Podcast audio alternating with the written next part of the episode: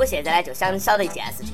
昨天晚上十二点是哪个挨签到的给我打的电话？哎，昨天半夜肚子饿了就泡了碗面，然后呢就把手机放泡面盒盒上压到起，结果电话一响，外加震动，手机掉进去了，掉进去了，是哪咋的？哎，苹果双卡双待 iPhone 七 Plus 安卓神机。各位听众，各位网友，大家好，欢迎收听由网易新闻客户端首播的《轻松一刻》语音版栏目。我是大学的时候呢，就非常喜欢吃方便面的主持人阿飞。大半夜在宿舍里面吃那个方便面，咯吱咯吱的，喝起汤去馋别个，哎哟，那种感觉简直太爽了。对了，我最喜欢吃的是西红柿打卤口味的。你们呢？不过说实话哈，方便面可能呢，的确是不太健康，要少吃。尤其是还在住宿舍的学生，吃方便面呢，会影响室友之间的和谐关系。除非你舍得把汤给他们喝。看例子，广东省规定，学校将逐步不销售对健康不益的碳酸饮料、方便面等，还规定食堂的丸子、烤串、腊肠、火腿肠。不能够当荤菜卖，总算为我们出了一口恶气，是该好好管一管那个学校的食堂了。炒个白菜、花菜、芹菜，无私的放几片百分之九十九点九九的淀粉做的火腿肠，就愣装荤菜。哎，我们又不是狗，不要做啥子菜都放香肠好吗？最讨厌食堂盛菜的那个师傅啊！你能不能手别抖？哎，我明明看到勺子里面有肉，结果你手一抖，到我盘子里面全变素菜了。不过话说回来。要是学校食堂的饭菜好吃，打菜的师傅厚道，学生会去吃方便面啊？学校不让卖方便面，校外小卖部的老板儿笑昏在厕所。学校不卖方便面，宅男宅女咋个活呢？不吃方便面，人生还有啥子乐趣呢？我不光爱吃方便面，我还爱吃各种地方特色的面食，比如说重庆小面。重庆一个小伙子啊，在伦敦中国美食节上三天卖出了一千五百多碗重庆小面，营业额十多万。不少老外等了一个多小时，就为了吃上一碗面。可见小伙子下面好吃的不要不要的，老外都很喜欢。在美国留学的一个九零后的中国女孩哈，在那个纽约街头摆摊摊儿卖煎饼果子，每天流水呢有一千五百美元。不过煎饼车经常因为违规停车被美国交警罚款。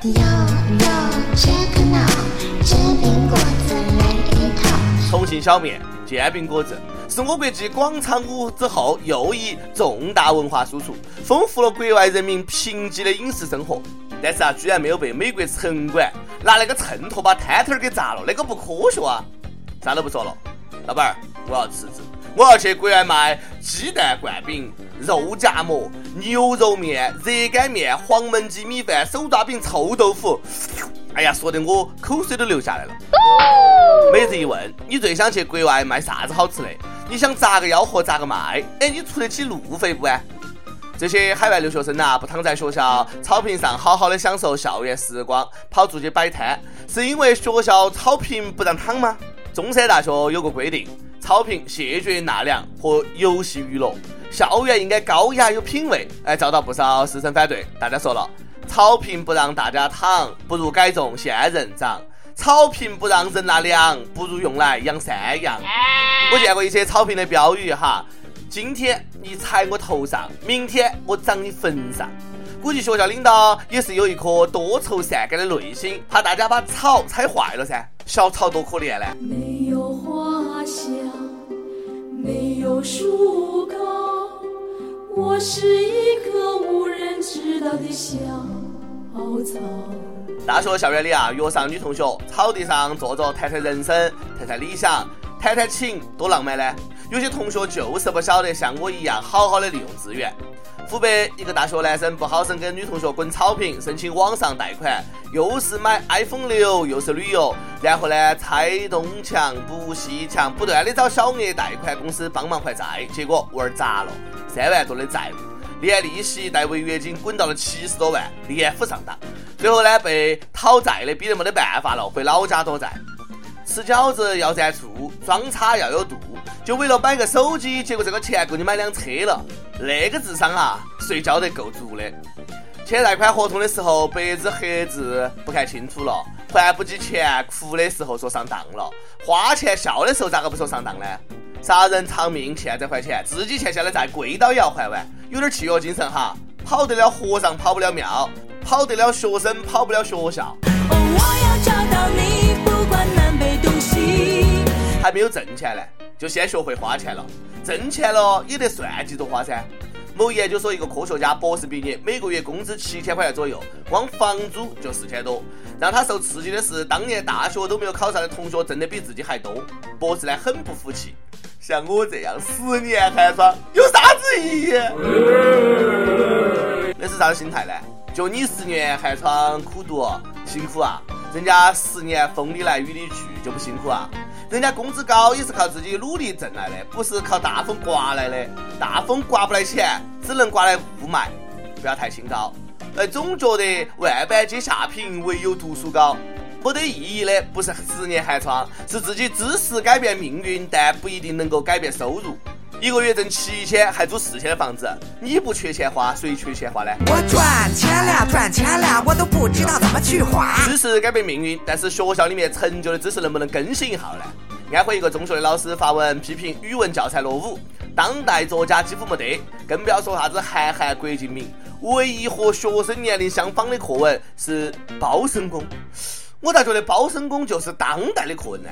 现在的打工仔跟当年的包身工有啥子区别呢？东奔走啊，西奔走，再多的忧愁不愿说出口。不过，就算有当代作家，恐怕也轮不上韩少和小四嘛。用当代作家的作品多尴尬呢？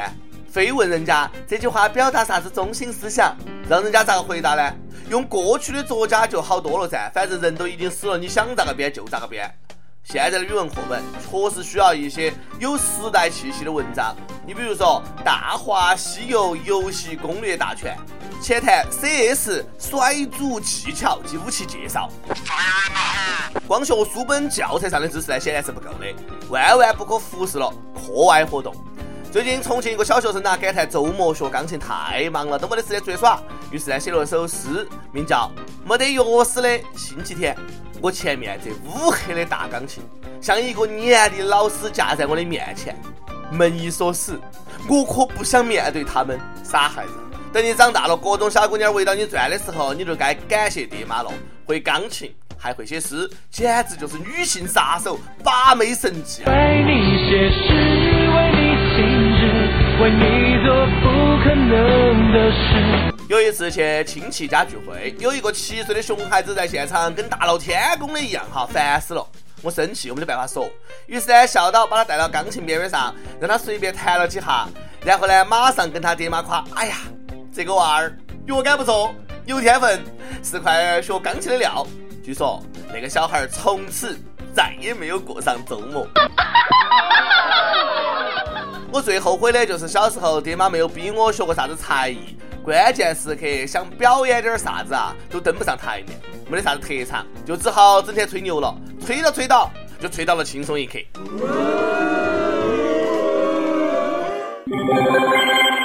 跟帖 UP 榜上去问你家几个小孩？你同意父母生二胎吗？或者你的孩子同意你生二胎吗？山东一位网友说：“我女儿今年十五岁，生二胎一开始不同意。”做工作同意了，前提是二胎的名字得由他起。我姓李，他给二胎起名叫李婚。我跟他讲，现在流行三个字，他说那就叫李混蛋，小名叫蛋。为啥子？生不生二胎？要不你们还是再考虑考虑嘛。成都一位网友说，我儿子叫我给他生个弟弟，他只要弟弟，我郁闷得很。知足嘛，让你给他生个弟弟，没有让你给他生个姐姐。招聘启事：网易轻松一刻团队来作妖了。我们要做的是一个有特长的小编，希望你兴趣广泛，充满好奇之心，做事靠谱、认真、逻辑清晰，各种热点八卦信手拈来，新闻背后深意略知一二，脑洞大开，幽默搞笑腹黑，无能执笔策划神妙文案，无能挨饿受冻、吃苦耐劳，总之呢有点特长能够亮瞎人眼。我们晓得这种妖怪不好抓，所以看你能够满足以上哪一条。小妖精们，尽情投简历到 i love 曲艺 at 幺六三 com。点歌时间。江苏徐州一位网友说：“非常喜欢一刻，更喜欢你们充满磁性的声音。想为湖南郴州三院的娟娟点一首周华健的《让我欢喜让我忧》。不知道他现在过得好不好，希望他天天开心。兰花的往事啊，时常唤起我对他的思念之情，觉得内心愧疚于他。谢谢你，到底对人家姑娘做了啥子，内心这么愧疚？想连过的网友可以通过网易新闻客户端“轻松一刻”频道、网易云音乐跟帖告诉小编你的故事和那首最有缘分的歌曲。有电台主播想用当地原汁原味的方言播《轻松一刻》和新闻七点整的，并且在网易和地方电台同步播出的，请联系每日轻松一刻工作室，将你的简历和录音小样发送到 i love 曲艺 at 幺六三 com。以上就是今天的网易轻松一刻，你有啥子话想说，可以到跟帖评论里面呼唤主编曲艺和本期的小编李天二。下期再见。爱到尽头，覆水难收。爱悠悠，恨悠悠，为何要到无法挽留，才又想起你的温柔？给我关怀，为我解忧，为我平添许多愁，在深夜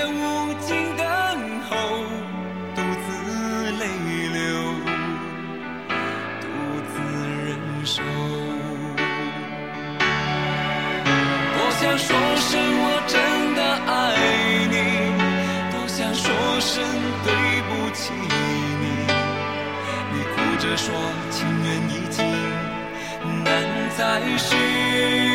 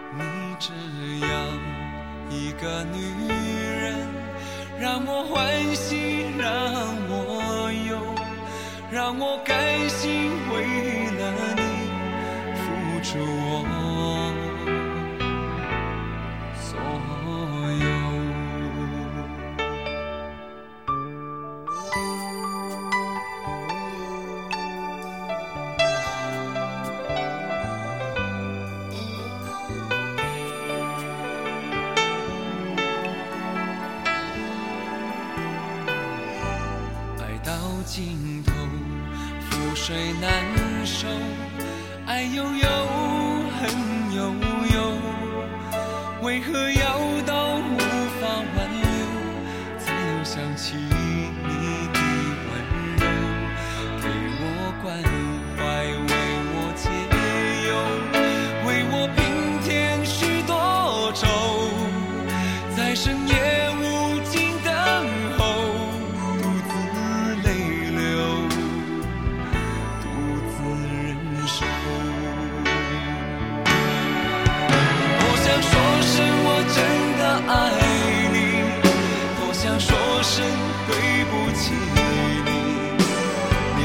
说情缘已尽，难再续。